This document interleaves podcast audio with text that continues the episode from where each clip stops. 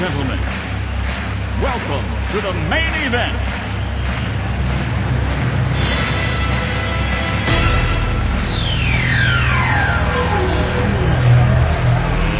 Let's get ready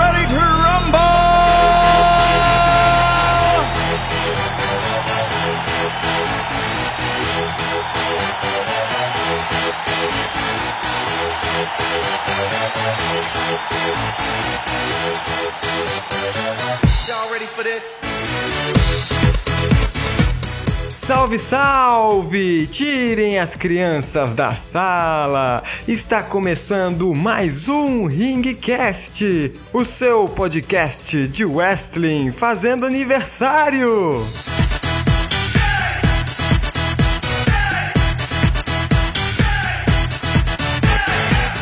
Sejam todos bem-vindos ao Ringcast, o seu podcast de wrestling. Eu sou o Helmut Chester, o seu locutor, e hoje o Ringcast faz um aninho de existência. Happy birthday to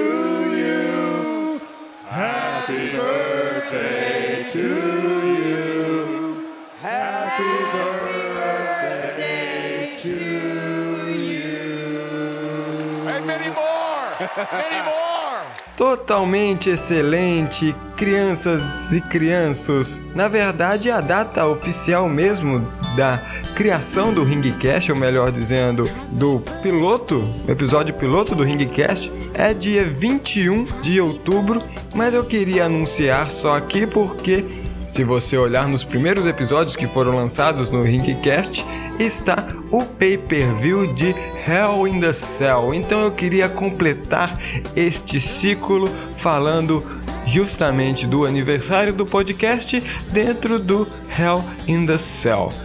E para aumentar ainda mais o motivo de alegria desse aniversário, hoje é sexta-feira! Hoje é sexta-feira. Chega de canseira.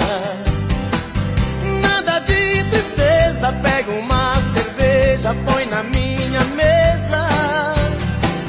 Hoje é sexta-feira. E toda sexta-feira sai o Ringcast novo. Esta semana nós vamos falar do evento do pay-per-view Hell in the Cell 2015, um programa sensacional. Mas antes eu gostaria de pedir a sua ajuda, caro ouvinte. Mande o seu e-mail para ringcast@gmail.com, que nós precisamos saber do seu feedback, se nós estamos acertando, se nós estamos errando, se eu falei alguma besteira, se eu falei alguma bobagem. Se você quer nos elogiar, mande o seu e-mail. E para completar mais um, mais dois, mais três, quiçá dez anos de programa, é interessante que você mande a sua opinião também. Então eu fico esperando e não saia daí que o programa já vai começar. Até mais.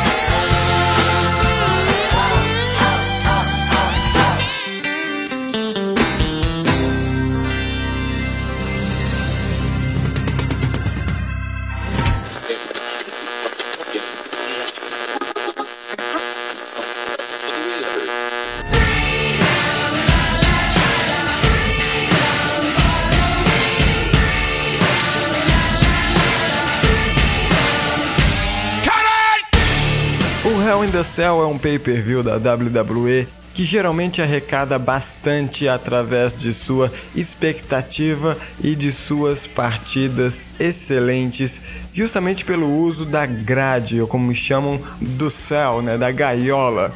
E dessa vez nós tivemos o pay-per-view sendo aberto pelo kickoff entre Neville, Cesaro e Dolph Ziggler contra Rusev, King Barrett e Sheamus. Essa partida não teve nenhuma importância em termos de história, em termos de rivalidade.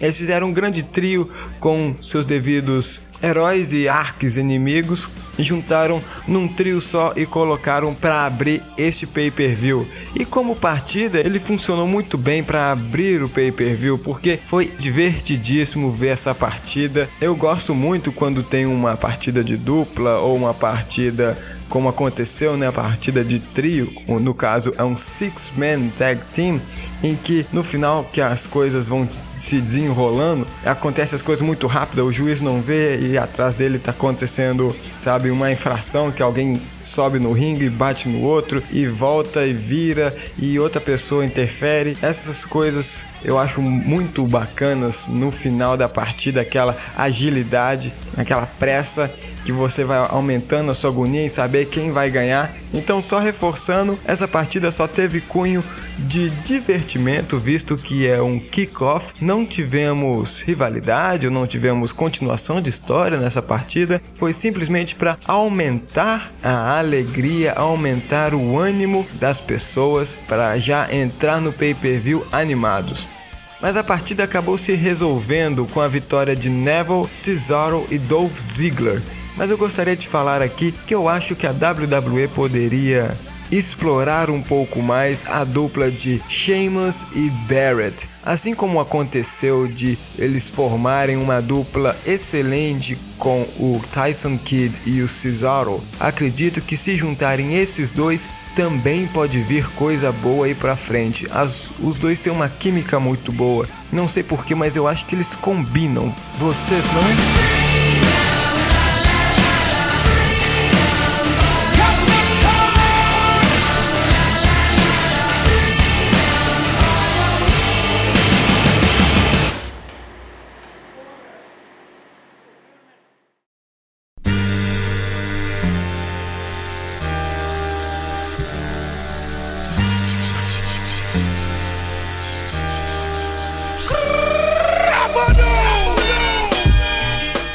Abrindo o pay-per-view dessa noite, agora sim, vamos falar de partidas. Tivemos o John Cena com seu Open Challenge, colocando na linha, colocando na reta o seu título dos Estados Unidos. Ninguém sabia ou tinha indicações de quem seria o oponente dele dessa vez. Ninguém se você não prestasse atenção. Um tempo atrás, algumas semanas atrás, saiu uma notícia no mundo do wrestling de que a WWE estava com interesse de contratar o Alberto Del Rio novamente. Ele que tinha saído mais para o meio deste ano com, por causa de uma discussão que teve com um empregado da WWE e por causa disso ele saiu da empresa mas ele deu a volta por cima e começou a fazer o Lucha Underground, que é excelente. Ele começou entrando como se fosse um dos principais nomes. A Alberto Del Rio, que já teve na WWE, eu acho que é o maior nome de lá, mas em termos de nome, de importância, vamos dizer assim, de currículo, ele era o maior. Mas, pois bem, ninguém dava, ninguém tava dando muito crédito porque ele tava no meio do caminho na história do Lucha Underground e ninguém pensou que ah, ele vai largar tudo e vai vir para WWE. Não, isso não vai acontecer. Eis que na noite do Hell in the Cell, adivinha quem era o rival que atendeu ao pedido do Open Challenge do John Cena?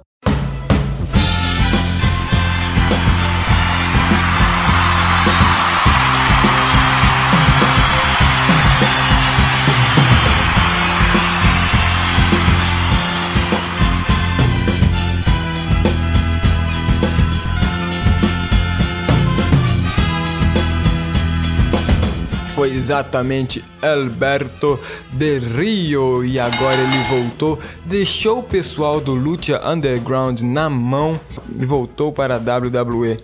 E a plateia foi a loucura. Eles gostam muito de ter atletas latinos na sua no seu roster, né, no seu elenco. Assim como toda a história da WWE, já nos mostra como Ed Guerrero, como Chavo, Rey Mysterio, como os Lucha Dragons, Kalisto e Sin Cara. E agora representando o Alberto Del Rio, ele está de volta à WWE atendendo ao pedido de John Cena e os dois, olha só que coincidência, os dois já são rivais há uns bons tempos. O Del Rio, por exemplo, ele já foi campeão do Royal Rumble de 2011 e ganhou o Money in the Bank do mesmo ano, se você não está lembrado. A partida foi excelente, ela foi curta, uma coisa que eu não acho ruim, mas ela foi muito interessante. Eu tive a impressão de que o Alberto Del Rio estava dominando a partida inteira. Você vê o John Cena muito mais cansado do que o Alberto mesmo. No final do, da partida, o Alberto tá de boa. Eu falo, eu falo Alberto ou falo Del Rio? Eu vou falar Alberto, né? Acho que tá bom. Alberto estava dominando e ele vence a partida, sendo agora o novo campeão dos Estados Unidos. A plateia foi ao delírio novamente, mas isso já era de se esperar, tendo em vista que o John Cena falou que ia dar um tempinho logo depois do Hell in the Cell. Aí então eu pensei, eles não vão deixar um atleta que tem um título nas mãos de férias e só vai voltar não sei quando. Então eles vão fazer ele perder o título. Ou seja, foi mais uma decisão de negócio do que de história mesmo. Mas vamos falar a verdade, foi maneiro pra caramba essa partida.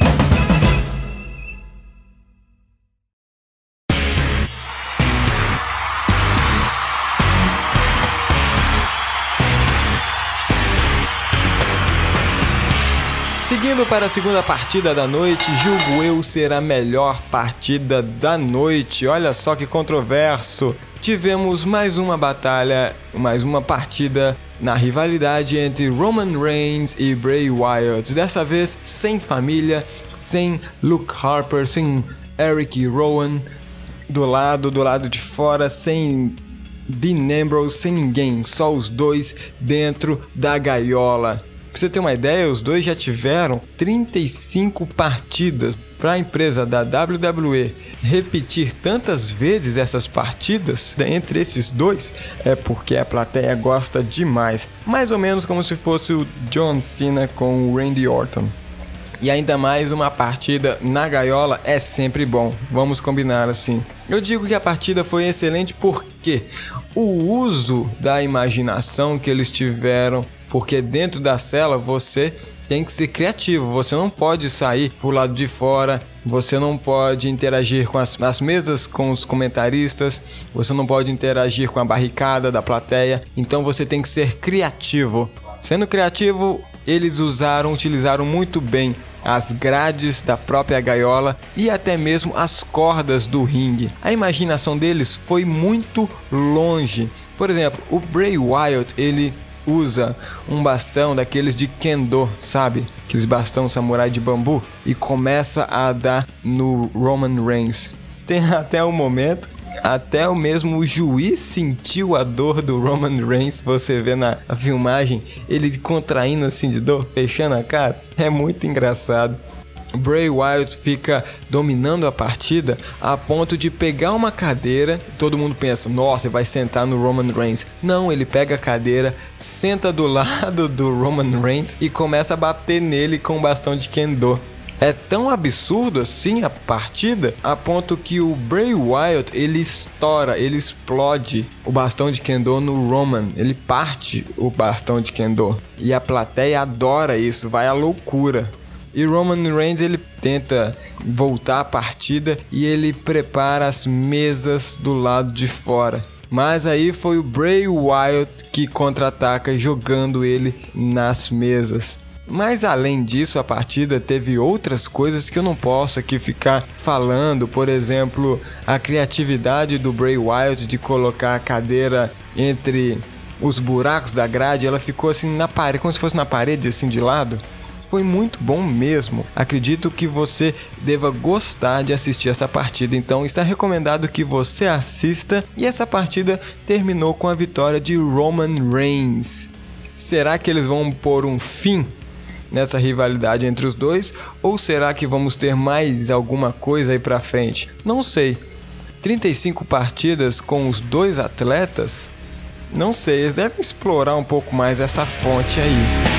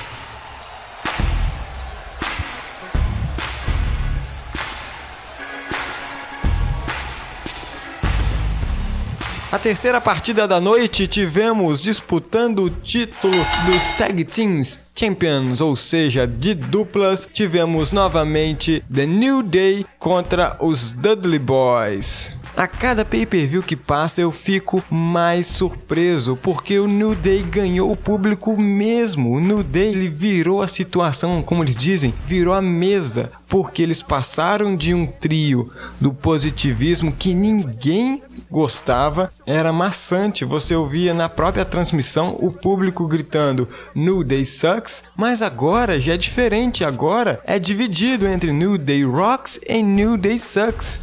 E isso eu já falei em alguns pay-per-views atrás de que a dupla, o trio na verdade, eles evoluíram em termos de em termos de habilidade, em termos de entretenimento, o Xavier Woods com aquele trompete dele, Acredito também, mas também vão dar crédito também que a dancinha do Big E anima qualquer um, não é mesmo? Ele rebolando, dançando para lá e para cá é muito engraçado e isso contribui muito com a plateia, tendo em vista que eu não tenho dados ou fontes para falar isso, mas tendo em vista que o público é, vamos dizer, ah, vamos dizer assim, 40% criança ou juvenil, então isso leva muito em conta. Em termos de partida, os dois foram o mesmo que já vimos as outras partidas.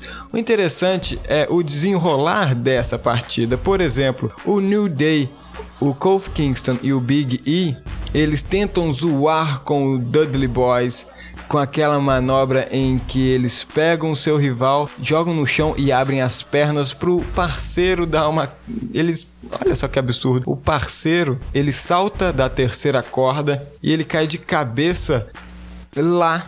Ele cai de cabeça no, no, no meio das pernas, vamos dizer assim, mais educadamente, no meio das pernas do oponente. Esse é um movimento clássico, é uma assinatura clássica do Dudley Boys. E nessa partida eles tentaram dar uma zoada nos Dudley Boys. Eles pegaram o pobre do Devon para fazer isso, pegaram ele, abriram as pernas dele, mas no final das contas os Dudley Boys deram uma reviravolta e não deixaram que eles completassem o movimento. Aí então os Dudley Boys que zoaram com o New Day. Eles pegaram o Kofi Kingston e falaram, mostraram para ele como se faz um movimento de verdade. Mas antes disso, o Bubba Ray, claro, tinha que dar uma reboladinha zoando o Big E. Foi muito legal ver os dois se zoando.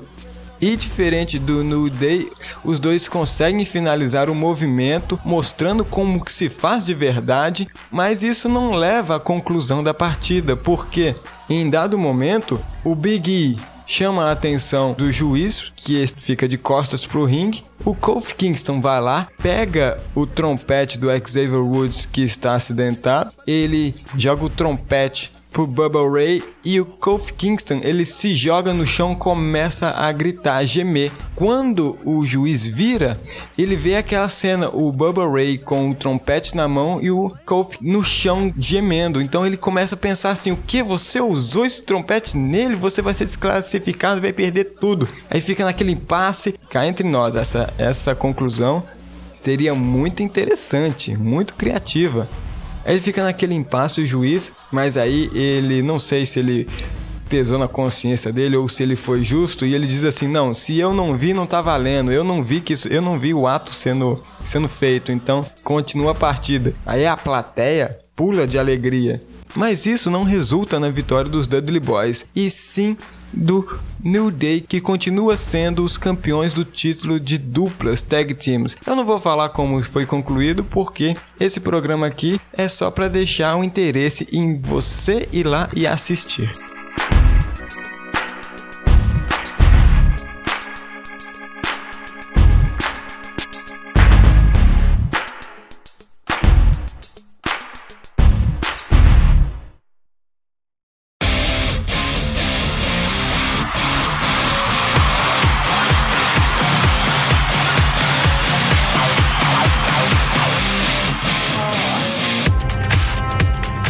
Seguindo, nós temos agora mais um capítulo na divisão das divas. A campeã Charlotte está dando para Nick Bella a chance de resgatar o título que foi tirado de suas mãos. E como eu tinha dito nos programas anteriores, eles iriam usar o fato de que a Charlotte tem a genética melhor do que os outros, e isso poderia causar uma rivalidade futura.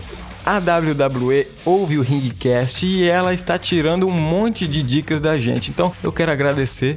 Muito obrigado a WWE por confiar no nosso programa. Bom, seguindo, o interessante de você ver o pay-per-view é você saber como que aquela rivalidade vai se fechar.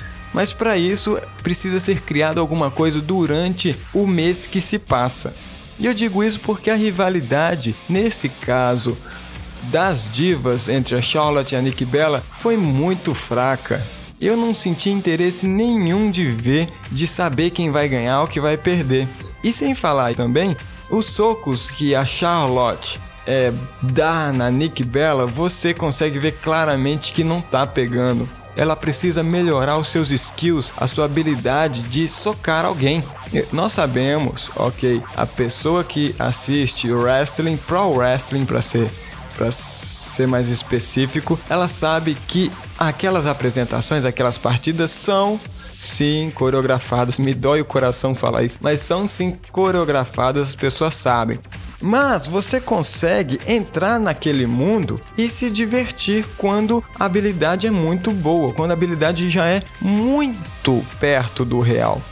É como Chris Jericho diz no seu podcast, que as pessoas não sabem o quanto que ele tem que treinar para que o murro chegue cada vez mais perto, para que o soco chegue cada vez mais perto e dê a impressão que é verdade.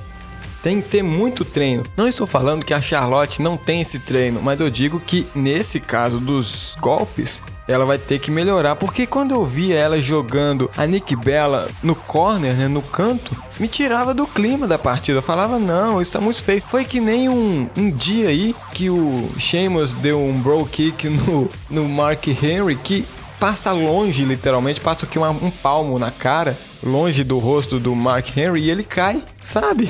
Ou seja, um movimento que deu errado. Mas tirando isso, o fator do soco, do, dos socos, né, dos murros, a Charlotte é sim superior a Nick Bella. A Nick Bella está muito abaixo das habilidades ou até mesmo do entretenimento que ela passa para a plateia. Mas incrivelmente, a plateia gosta da partida. Talvez pelo fato de ser a Charlotte, de ser aquela, aquele peso emocional, né, do Ric Flair. Eu não sei, mas eu, eu particularmente não gostei da partida, achei ele muito fraca. E a Charlotte vence usando de novo o Disfigurate dela, né, aquele lock que ela faz na, nas pernas do adversário, usando, né, o golpe do seu pai, do Ric Flair, Nature Boy, e ainda ela ainda faz uma ponte então acredito que esse movimento deve doer muito de verdade. Então a Charlotte acaba vencendo a partida, segurando mais um tempo o seu cinturão das divas.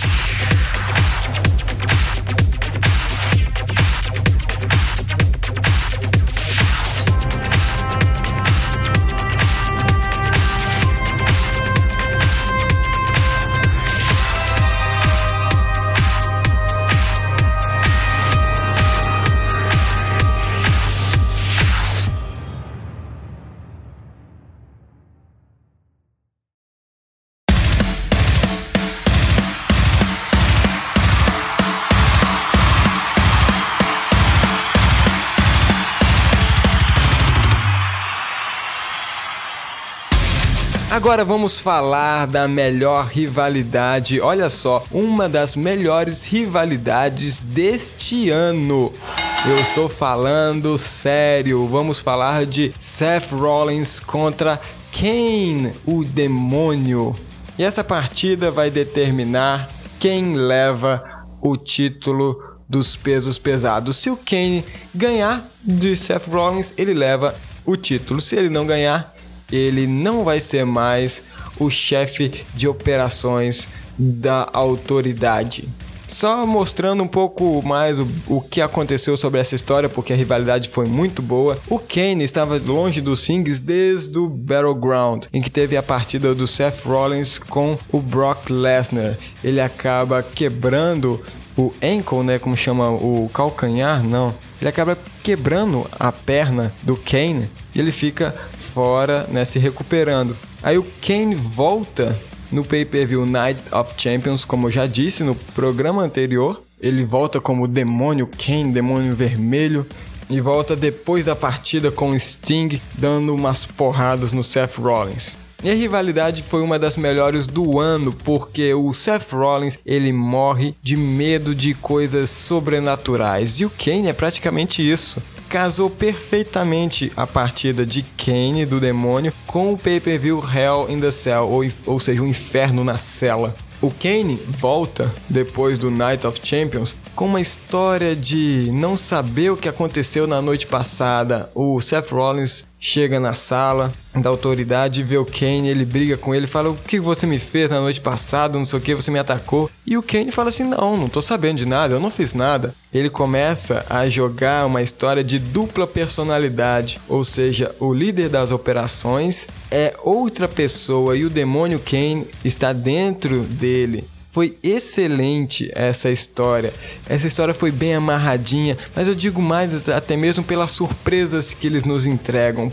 Na mesma noite que isso acontece, que o Kane volta e tudo mais, e o Seth Rollins não acredita nele, acontece uma emboscada do Seth que ele ataca o Kane de novo e ele usa que ele coloca a cadeira né, o Kane já tá no chão, ele coloca a cadeira assim no calcanhar dele, na perna dele de novo e quebra novamente a perna dele, do Kane.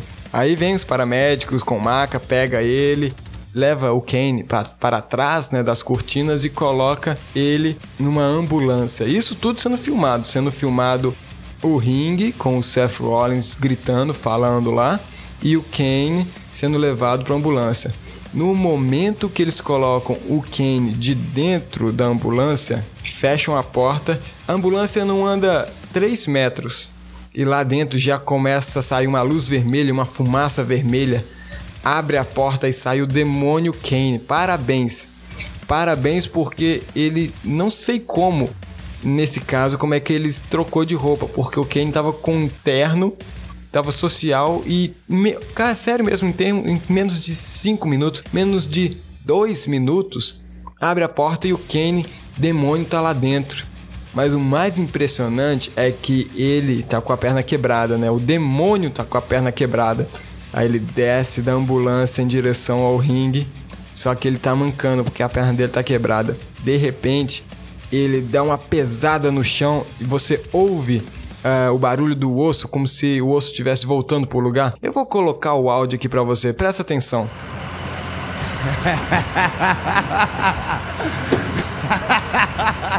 You want to play games with me, Kane?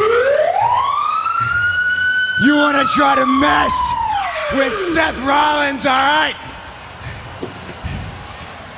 That's proof that anybody who steps up to me is gonna get what they deserve. Because make no mistake about it, Kane got exactly what he deserved.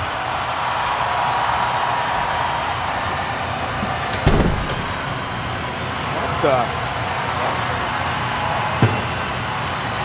Oh my oh. God.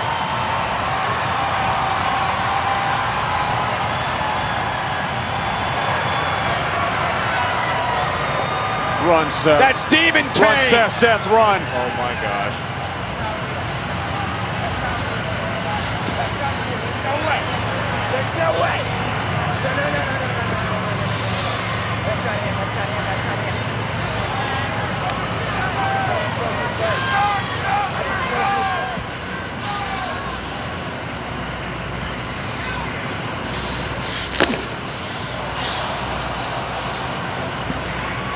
Oh man, now Seth better run. É sinistro a volta dele. E isso durante todo o mês que vai fazendo aparições desse tipo, coisas desse gênero. O Kane abriu o solo do, do ringue como se fosse, sabe, a, a terra de um cemitério e tragou o Seth Rollins. Foi sinistro, foi sinistro. Foi muito bem planejado as coisas e eu gostei demais. Começando a partida, pra você ter uma ideia, o Kane nem espera a entrada do Seth Rollins terminar. Ele interrompe com aquela explosão, com aquelas chamas e começa a partida já. Porém, toda aquela dificuldade que o Kane passa durante o mês antes do pay-per-view, parece que passa na hora da partida. Eles poderiam pelo menos falar para ele equilibrando, né? Mas não. O Kane, ele é mais sinistro na rivalidade do que na própria partida, na própria luta, na própria disputa, ele é mais ele é mais fraco. Acho que é só para aumentar a nossa expectativa. O Seth Rollins, ele domina a partida toda. E a partida termina de forma normal, de forma medíocre, de forma mediana, sabe, sem nada é, espetacular. E o Seth Rollins ganha defendendo de novo o cinturão dos pesos pesados. Eu achei isso muito estranho, eu achei muito broxante. Infelizmente, a rivalidade dos dois durante os dias foi mais interessante do que a própria partida.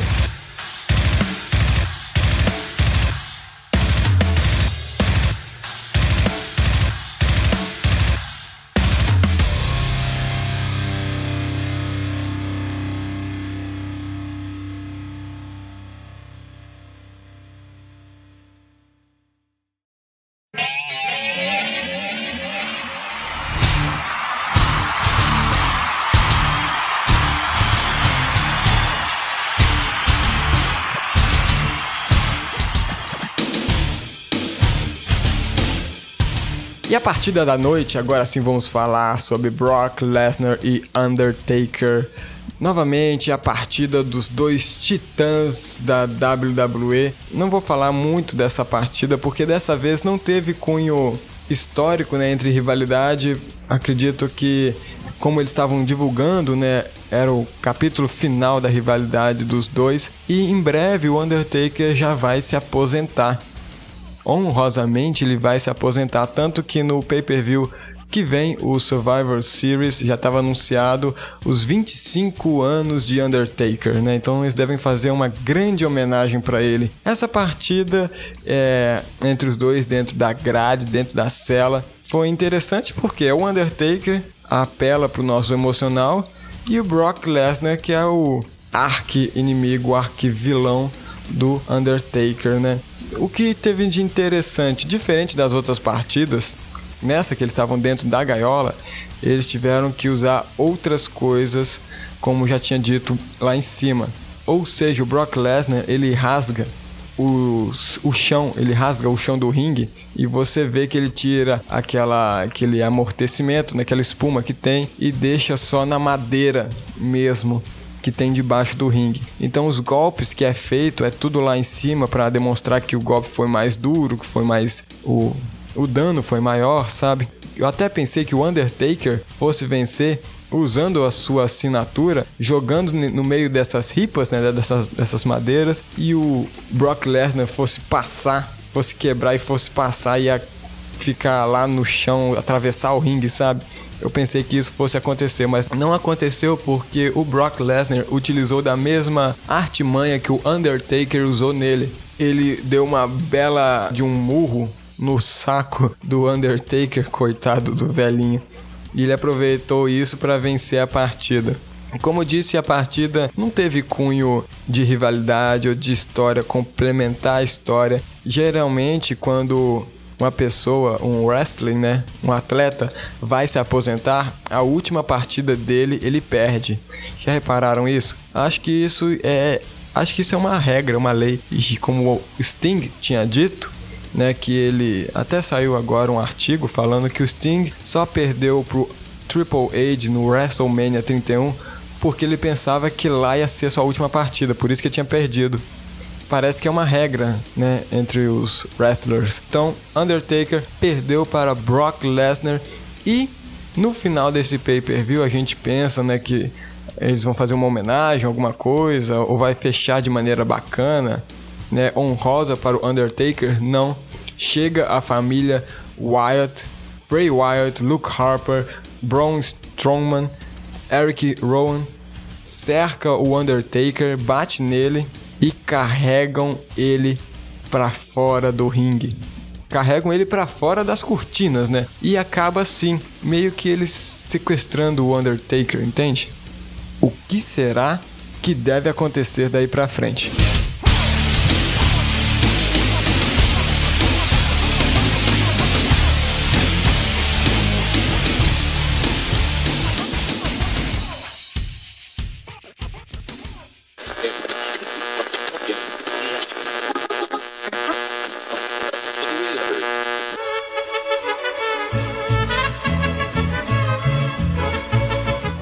Assim termina mais um programa do Ringcast falando do pay-per-view Hell in the Cell 2015. Nossa, eu falei demais. Dessa vez eu tenho uma garrafinha d'água aqui do meu lado pra ver se ajuda, porque, nossa, Agradeço muito a você que está escutando, você que baixou esse programa, você que assinou o feed e a você também que mandou o seu e-mail para ringcast@gmail.com. Estamos aqui toda semana tentando trazer mais informações, mais entretenimento para você e fica o meu abraço, um beijo e um queijo e até semana que vem. Tchau.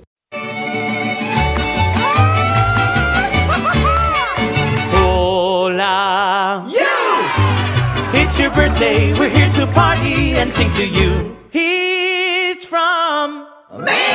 Hope you are bueno. The fun will rain the whole day through. From the Gulf to the mountains, the city lights and fountains. We hope your birthday's excellent. You are another year older. So perhaps you should Be generally awesome. Cause today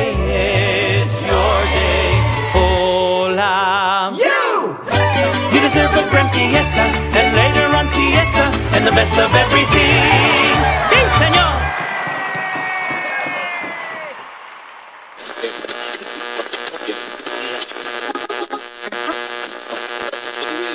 He is the most interesting man in the world. I don't always drink beer, but when I do, I prefer Dos Equis. Stay thirsty, my friends.